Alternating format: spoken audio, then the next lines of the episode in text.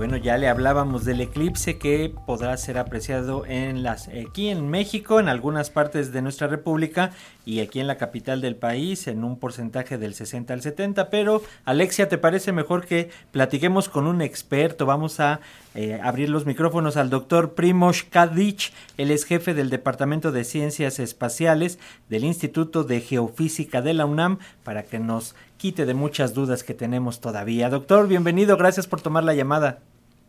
Eh, buenos días, gracias por su invitación. Gracias, doctor. ¿Qué te parece si para comenzar esta conversación hablamos o, nos explicas qué es lo que pasa durante un eclipse solar anular? ¿Qué nos dices? Claro que sí. Eh, para que ocurra un eclipse solar, lo que tiene que suceder es que tres cuerpos celestes, el Sol, la Luna y la Tierra, se coloquen a lo largo, digamos, de una línea recta donde la Luna se interpone entre los, dos, eh, los otros dos astros, el Sol y la Tierra. Entonces, la Luna lo que hace es que tapa el Sol de manera parcial o de manera total y eh, esto eh, en ciertas partes de la superficie terrestre lo percibimos como eclipse. ¿no? la Luna nos tapa el Sol. doctor, ¿cuál es la diferencia entre un eclipse anular y un eclipse total de Sol? Eclipse anular es un eh, caso especial de eclipse parcial, cuando la luna logra tapar el disco, eh, no logra tapar el disco solar en totalidad, lo, lo tapa de manera parcial. Lo que tiene especial el eclipse anular es que en este caso la luna, digamos que intenta tapar el disco solar, sin embargo, debido a que su órbita alrededor de la Tierra es un poco alargada, entonces la luna a veces se encuentra más cerca, a veces más lejos de la Tierra, su tamaño aparente cambia. Entonces, a veces cuando la luna, digamos que intenta tapar el disco solar, pero su tamaño aparente es menor al del Sol, entonces no lo tapa en totalidad. Entonces, cuando ocurre tal eclipse, alrededor de la luna se pueden ver una parte de superficie del Sol eh, en forma de un anillo que llamamos anillo de fuego. Y este es el, eclipse anular, entonces, y este es que se va a poder percibir eh, mañana en la eh, península de Yucatán. Doctor, ¿cuáles son las recomendaciones, digamos, para apreciar? Porque no es como que podamos voltear a ver directamente este eclipse, pero digamos las recomendaciones para proteger los ojos y para poder apreciarlo en la medida de lo posible. ¿Cuáles serían las recomendaciones? Claro, observar el sol en general y por lo tanto también eclipse parcial de manera directa puede dañar nuestra vista. Entonces hay que tomar ciertas precauciones. Eh, para observarlo de manera directa sería con filtros especiales eh, que, por ejemplo, los tienen los famosos lentes para ver eclipses. Estos tienen que venir certificados con un certificado CE 12312-2 Ah, si lo observamos a través de, algún instrumento, telescopio, binocular, estos también necesitan filtros especiales porque de otra forma, en una fracción de segundo, nos podemos este, dañar nuestros ojos permanentemente.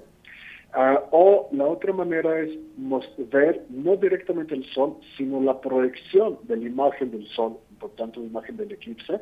Eh, y, esto se puede hacer, por ejemplo, uh, usando lo que llamamos cámara oscura, o sea, una caja de zapatos con un hilito, o puede ser, eh, por ejemplo, si eh, no tenemos nada, vamos a una parte boscosa y ahí en el piso vamos a ver muchísimas proyecciones del eclipse solar debido a que la luz del sol pasa a través de las hojas de los follajes, eh, entonces y en el suelo se van a proyectar estas imágenes.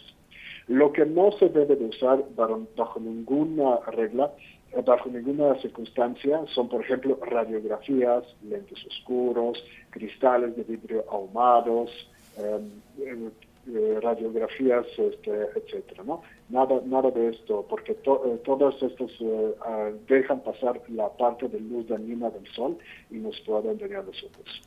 Eh, doctor, hay que eh, hacer hincapié en estas circunstancias porque ya vemos en redes sociales que todo mundo está vendiendo ahora lentes para ver directamente el eclipse.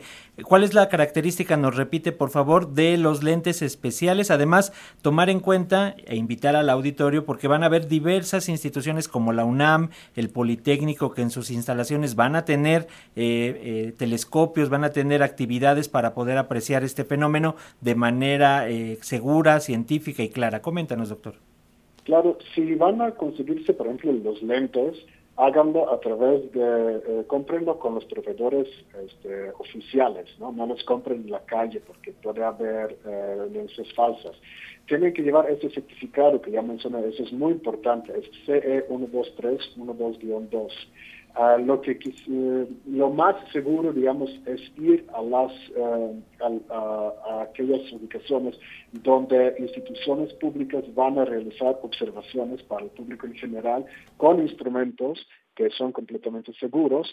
Eh, por ejemplo, en el caso de la UNAM, esto va a ocurrir en las famosas islas de la UNAM y em, los integrantes de mi departamento de ciencias espaciales van a estar eh, junto con el eh, personal de la UAM en el bosque de Tláhuac, donde se va a iniciar el observador a las 9 de la mañana, va a durar hasta la 1, va a estar acompañado con pláticas para la gente, eh, para el público en general. y esto, esto, de hecho, es la manera hasta más segura de todas, con expertos. Claro. Pues ahí está, muchísimas gracias eh, por toda esta información, doctor Primosh Kakdich, jefe del Departamento de Ciencias Espaciales del Instituto de Geofísica de la UNAM. Gracias por, por compartir esto para prepararnos, para tener la información adecuada y científica respecto a este eclipse solar anular y pues esperamos seguir en comunicación muy pronto. muchas gracias eh, y disfruten el espectáculo mañana. A disfrutarlo, doctor. Muchas gracias. Buen día.